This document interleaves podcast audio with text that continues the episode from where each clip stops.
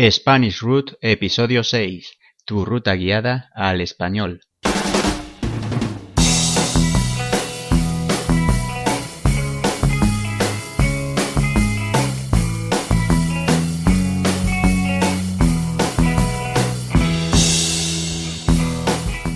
Buenos días, buenas tardes o buenas noches. Me llamo Sergio y soy tu entrenador personal de español. Bienvenido o bienvenida a Spanish Root, el programa, el podcast en el que cada semana puedes escucharme hablar en español sobre mi lengua y mi cultura y practicar tu oído y tu entendimiento del español. Quiero recordarte que en mi página web SpanishRoot.com puedes leer la transcripción y traducción al inglés de esta clase mientras escuchas el audio. En ella también podrás contactarme para resolver tus dudas. Y si quieres mejorar tu pronunciación, puedo ayudarte a practicar tu español con sesiones de conversación por Skype. Recuerda SpanishRoot.com. Muy bien, hoy es el sexto programa, la sexta etapa en tu camino al español. Voy a hacer un resumen de lo que hemos hablado en los cinco primeros capítulos, por si no los has escuchado todavía. Puede que sean de tu interés. En el capítulo 1 hemos aprendido a presentarnos y a saludarnos. Hola, buenos días. Me llamo Sergio y soy de España. También hemos hablado de los puntos cardinales en español, los gentilicios y otras expresiones y frases como por favor, disculpa, gracias. En el capítulo 2 hemos hablado del género de los sustantivos en español y de la diferencia entre bien y bueno. En el capítulo 3 tratamos los pronombres personales de sujeto, en especial el uso del tú y usted, y también la conjugación de los verbos ser y estar. En el capítulo 4 hablamos de las diferencias regionales del español, diferencias fonéticas, vocabulario concreto, el voseo y el uso de ustedes. En el capítulo 5 tratamos vocabulario específico de uso frecuente en Internet e informática, como la arroba, la almohadilla o la barra inclinada. Muy bien, sabes que tienes la lista de todos los capítulos del podcast en mi página web, SpanishRoot.com, con la transcripción y la traducción al inglés. Hoy vamos a hablar del tiempo en español. La palabra tiempo tiene varios usos y significados en español. Hoy nos vamos a centrar en dos de ellos. El tiempo como forma para medir la sucesión de acontecimientos y el tiempo como estado atmosférico o clima de una región en un momento concreto. El tiempo nos permite ordenar los acontecimientos y sucesos estableciendo una secuencia de pasado, presente y futuro. Para medirlo utilizamos unidades de tiempo, el segundo, el minuto o la hora. También otras mayores como el día, el mes y el año. Para medir el tiempo utilizamos el reloj y el calendario. El reloj lo utilizamos para saber el momento del día en el que estamos, es decir, la hora y los minutos. Pero para medir el tiempo también podemos utilizar el cronómetro, que sirve para medir cuánto tiempo dura un evento concreto, como por ejemplo una carrera. Hay muchos tipos de reloj. Hay relojes de pulsera, que son los que llevamos en el brazo. Hay relojes de pared, que están colgados de la pared dentro de la casa. Y tenemos también un reloj en el móvil. Yo Hace mucho tiempo que no tengo reloj de pulsera, porque utilizo siempre el reloj del móvil. Las horas se pueden escribir en el formato de 12 o 24 horas. Cuando usamos el formato de 12 horas en el lenguaje escrito, podemos usar las siglas inglesas AM o PM para indicar si es antes del mediodía o después del mediodía.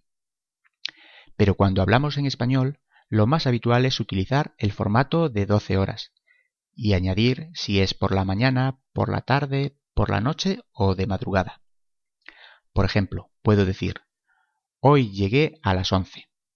Si no digo nada más, se entiende que yo llegué a las 11 de la mañana o 11 am.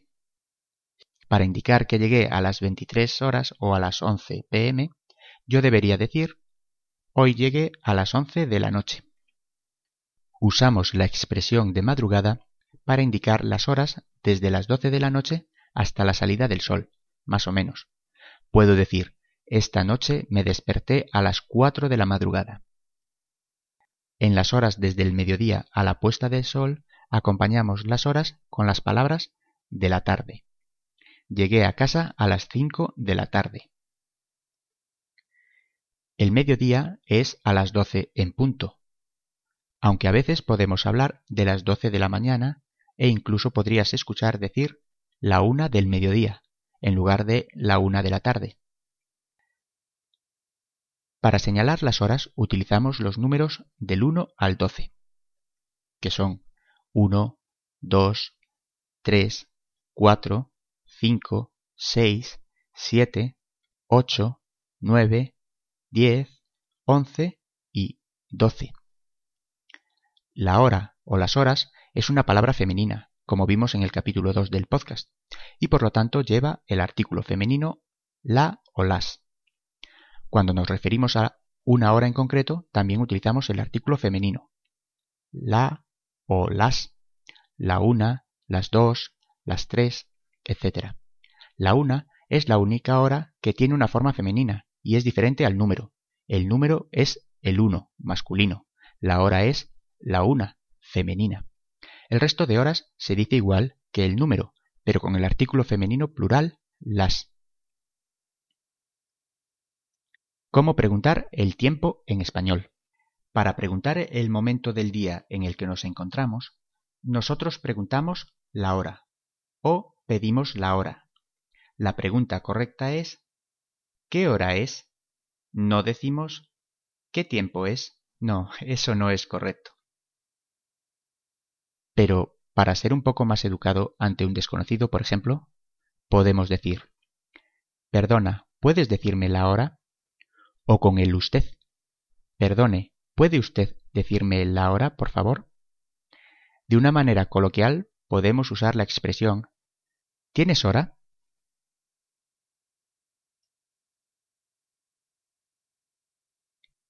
Cuando queremos especificar una hora en concreto sin que pasen minutos, usamos la expresión en punto. Como hemos dicho antes, son las 12 en punto, que quiere decir que son las 12.00 o las 12 y 0 minutos. Cuando queremos decir la hora con sus minutos, podemos usar el número de minutos que corresponda. Son las 3 y 10. Son las 8 y 40. Cuando alguien nos pregunta la hora y se la decimos, no tenemos que especificar si es por la mañana, por la tarde o por la noche, porque se supone que la otra persona ya sabe en el momento del día en el que estamos. Solemos especificar el momento del día acompañando la hora en eventos pasados o futuros. El concierto empezará a las 10 de la noche. Cuando pasan 15 minutos de la hora, decimos que son y cuarto. Son las 3 y cuarto. Es lo mismo que decir son las 3 y 15 minutos. Se dice y cuarto porque las horas, que duran 60 minutos, se dividen en cuatro cuartos, de 15 minutos cada uno. Cuando pasan 30 minutos de la hora, decimos son y media. Son las tres y media. Es lo mismo que decir son las 3 y 30 minutos. Cuando faltan menos de 30 minutos para la hora siguiente, también solemos decir la hora siguiente menos los minutos que faltan. De este modo, a las 12.50 solemos decir es la una menos 10, porque faltan 10 minutos para la una. A las 12.45 solemos decir es la una menos cuarto, porque falta un cuarto de hora para la una. El calendario en español. El calendario sirve para saber el momento del año en el que nos encontramos, o para señalar eventos pasados o futuros. Son las fechas, y en español escribimos las fechas señalando primero el día, después el mes y el año al final. Hoy es lunes 18 de junio de 2018. Normalmente usamos calendarios de un año cuando son en papel, pero en los calendarios digitales podemos tener calendarios con muchos años. El calendario se divide en 12 meses y cada mes en semanas y días. Los nombres de los días de la semana y los meses del año en español. En español, los días de la semana son lunes, martes, miércoles, jueves, viernes, sábado y domingo. En España, el primer día de la semana es el lunes y al sábado y domingo le llamamos fin de semana. Los nombres de los doce meses del año son enero, febrero, marzo, abril, mayo, junio, julio, agosto, septiembre, octubre, noviembre y diciembre.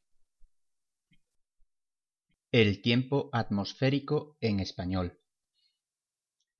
El otro uso de la palabra tiempo que queremos hablar en este programa es el tiempo atmosférico o el clima de un lugar en un momento concreto. La palabra clima se refiere a las características meteorológicas de una región por su situación geográfica. Por ejemplo, el clima que predomina en España es el Mediterráneo templado, lo cual propicia veranos secos e inviernos con temperaturas equilibradas. Y el tiempo se refiere a esa situación meteorológica en un momento concreto. El tiempo de hoy en Santiago de Compostela es lluvioso. Expresiones frecuentes para hablar del tiempo en español. ¿Qué tiempo hace hoy? Hoy hace buen tiempo, hace sol, es un día soleado. Hoy hace mal tiempo, está lloviendo, es un día lluvioso. El tiempo está cambiando. Hoy hace sol, pero mañana lloverá. Cuando en el cielo hay muchas nubes, decimos que el día está nublado o el tiempo es nublado. También nos referimos al tiempo como el programa de televisión que emite las predicciones meteorológicas para los próximos días. El tiempo dice que mañana lloverá. En esta frase, el tiempo se refiere al programa de televisión que dice la previsión meteorológica. Se puede hablar tanto de previsión como de predicción meteorológica. Previsión es el sustantivo del verbo prever, que significa ver con anticipación. Y predicción es el sustantivo del verbo predecir, que significa anunciar algo que va a suceder. Muy bien, se nos ha pasado el tiempo volando. Quiere decir que ha pasado el tiempo muy rápido. Hasta aquí la clase de hoy. Hay mucho vocabulario para repasar. Escúchalo varias veces. Y si tienes dudas, escríbeme a mi dirección de correo electrónico sergio.spanishroot.com. Si quieres practicar tu pronunciación, reserva una sesión por Skype conmigo. Muchas gracias por escucharme, por suscribirte, por las valoraciones positivas y me gusta. Yo me voy a dar un paseo, que hace un tiempo estupendo. Hoy hace sol en Ourense. Voy a poner un podcast en inglés en mi móvil para mejorar mi oído. Te espero la semana que viene en un nuevo episodio de SpanishRoot.com, tu ruta guiada al español. Adiós.